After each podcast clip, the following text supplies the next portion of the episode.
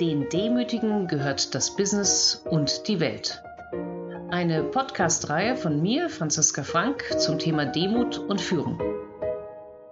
In diesem Beitrag geht es noch um einen weiteren Stolperstein auf dem Weg zur Demut, das übermäßige Selbstvertrauen. Ich arbeite unter anderem als Affiliate Program Director an der ESMT Berlin. Das ist eine Business-Schule, die von großen deutschen Multinationals gegründet wurde. Sie hat ihren Sitz im Staatsratsgebäude in Berlin und das ist der beste Ort, um zum Thema übermäßiges Selbstvertrauen zu unterrichten. Warum? Das Staatsratsgebäude war ein Zentrum der Macht in der DDR. Das ist ein großartiges Gebäude. Punkt. Da gibt es ein Eingangsportal von 1713. Das wurde 1950 von der Sprengung des alten, nun wieder aufgebauten Schlosses gegenüber gerettet. Gerettet wurde es, weil von dem Balkon dieses Portals nicht nur Kaiser Wilhelm I. am 1. August 1914 den Ersten Weltkrieg ausrief, sondern viel wichtiger für die DDR, weil vier Jahre später der Revolutionär Karl Liebknecht von dort am 9. November 1918 die erste deutsche sozialistische Republik ausrief. Nun gut, ganz stimmt das nicht, denn beide Proklamationen wurden von einem Fenster in der Nähe des Balkons gehalten. Aber dieses Wissen war bewusst oder unbewusst verloren gewesen und so wurde das Portal des mächtigen alten Schlosses zum Portal des mächtigen neuen Staatsrats. Der Rest des Gebäudes ist, was man so nennt, stilisierte Sachlichkeit mit fast barocken Elementen. Mächtige Türen, der ganze Türflügel mit fetten Goldrauten überzogen, ausgiebige Meißner Porzellanfliesen, die das idealisierte Leben in der DDR zeigen, an Kirchen erinnernde Glasfenster und liebevolle meterhohe Mosaiken mit Tauben oder dem Wappen der DDR. Brezhnev war dabei, als das Gebäude 1964 eröffnet wurde. Ulbricht, Stob und Honecker saßen alle drin. Als Arbeitszimmer suchten sie sich einen Raum im ersten Stock aus mit Blick auf den Garten, weit weg vom Volk. Und so mag es auch kein Wunder sein, dass Honecker bis zum Schluss glaubte, dass sein Volk hinter ihm stand. So bewegte er sich schon zu lange in Kreisen, in denen nicht offen kommuniziert wurde, in denen man wenig andere Stimmen hörte, wenig Feedback gab und kaum beim Volk nachfragte, wie es ihm ging. Vielleicht auch, weil man nichts Negatives hören wollte? Diese Form von Nichtsehen, von Selbstüberschätzung kann man in diesem Gebäude förmlich spüren. Und das macht das Staatsratsgebäude mit seinen ebenso beeindruckenden Lernräumen zum idealen Ort dafür, Führungskräfte wachzurütteln. Denn wer die eigenen Stärken und Schwächen wirklich sehen will, der darf eben nicht Opfer von übermäßigem Selbstvertrauen sein. Bevor wir ins Detail gehen, eine kurze Frage. Halten Sie sich für einen besseren Autofahrer als den Durchschnitt? Wenn Sie hier, wie 90 Prozent der Teilnehmer an meinen Veranstaltungen mit Ja geantwortet haben, dann ist dieser Beitrag wirklich was für Sie. Denn wenn bei jeder Befragung weit mehr als die Hälfte sagt, dass sie besser als der Durchschnitt seien, dann kann da doch was nicht stimmen. Und dass etwas nicht stimmt, hat die Forschung schon seit Jahren mit Unmengen von Studien belegt. Eine Studie aus dem Jahr 2020 zeigt zum Beispiel, dass 80 Prozent der Führungskräfte davon ausgehen, dass sie bestens für Engagement und Motivation bei ihren Mitarbeitern sorgen. Was sagen die Mitarbeiter? Ein klares Stimmt nicht. Weniger als die Hälfte sieht sich von der eigenen Führungskraft motiviert. Auch andersrum gilt der Effekt.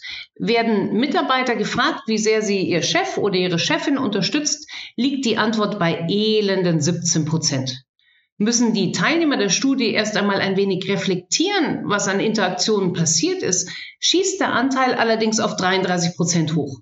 Das heißt, auch Mitarbeiter überschätzen ihren eigenen Anteil und unterschätzen den Anteil anderer an ihrer Arbeit.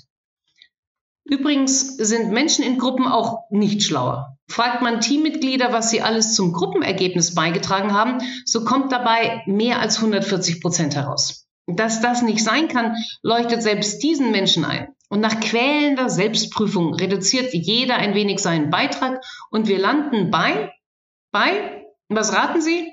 Immer noch bei einem überschießenden Ergebnis von 123 Prozent. Das zeigt schon mal, dass es ein langer, langer Weg ist, das eigene übermäßige Selbstvertrauen zu besiegen. Denken Sie mal an sich. Wie oft haben Sie Ergebnisse einer Studie gelesen wie x Prozent aller Entscheidungen werden falsch getroffen? Oder Y Prozent der Mitarbeiter fühlen sich nicht anerkannt. Um gleich zu denken, ah, bei mir ist das nicht so. Da haben Sie das übermäßige Selbstvertrauen, wie es sich durch die Hintertür hereinschleicht. Natürlich mag es wirklich etwas geben, von dem wir wissen, dass wir es nicht tun oder nicht sind. Oder Dinge, von denen wir wirklich wissen, dass wir sie gut machen. Aber in den allermeisten Fällen vermuten wir das nur. Und weil wir uns mögen mögen, haben wir die Tendenz, uns permanent zu überschätzen. Interessanterweise ist das übermäßige Selbstvertrauen bei Vorständen von Unternehmen, die sie selbst gegründet haben, noch größer als bei Vorständen, die in Unternehmen einsteigen, die jemand anderem gehören. Warum? Naja, wenn ich etwas gegen alle Widrigkeiten selbst hochgezogen habe, muss ich doch besser als die anderen sein. Hingegen diejenigen, die schon was Ordentliches vorgefunden haben, sind da ein wenig bescheidener. Das heißt, dass Sie sich als Zuhörer an die Nase fassen und überlegen sollten, wie kann ich sicher gehen, dass ich wirklich weiß, was ich kann und wo ich stehe. In einem Unternehmen, das ich beraten durfte, betonte der Leiter der Abteilung stets, dass er einfach die besseren Ideen habe. Er müsse sein Team zum Erfolg treiben, denn von alleine passiere da leider wirklich nichts.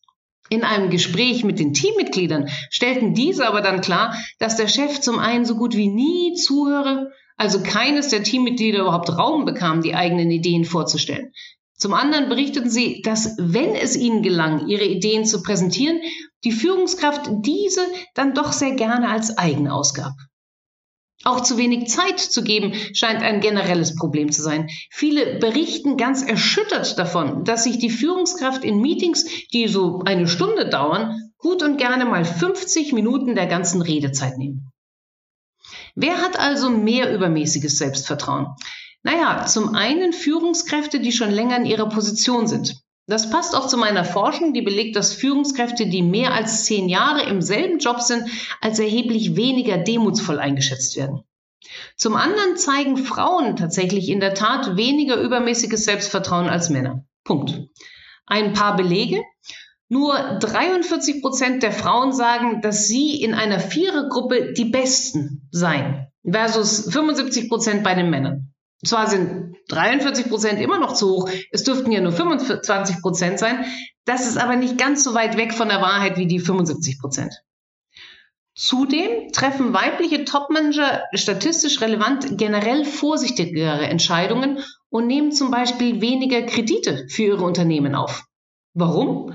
Ja, um mehr Optionen zu haben, wenn sich dann neue Geschäftsgelegenheiten bieten. Zudem gehen sie auch weniger langfristige Verpflichtungen ein. Dagegen glauben im Schnitt mehr männliche Manager an eine eigene, überlegene Kompetenz und sind deswegen zu optimistisch in Bezug auf die zukünftigen Wachstumschancen und ihre Fähigkeiten, negative Eventualitäten zu lösen.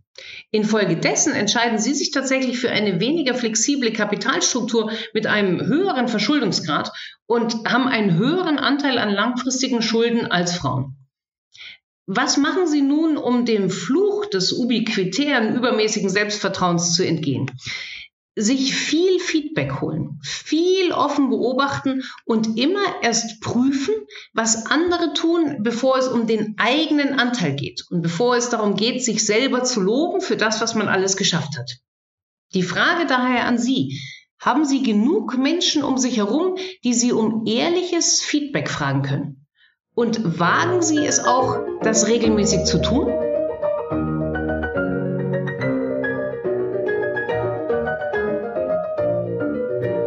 Mehr zum Thema in meinen Blogs und im bei Springer Gabler erschienenen Buch Mit Demut zum Erfolg.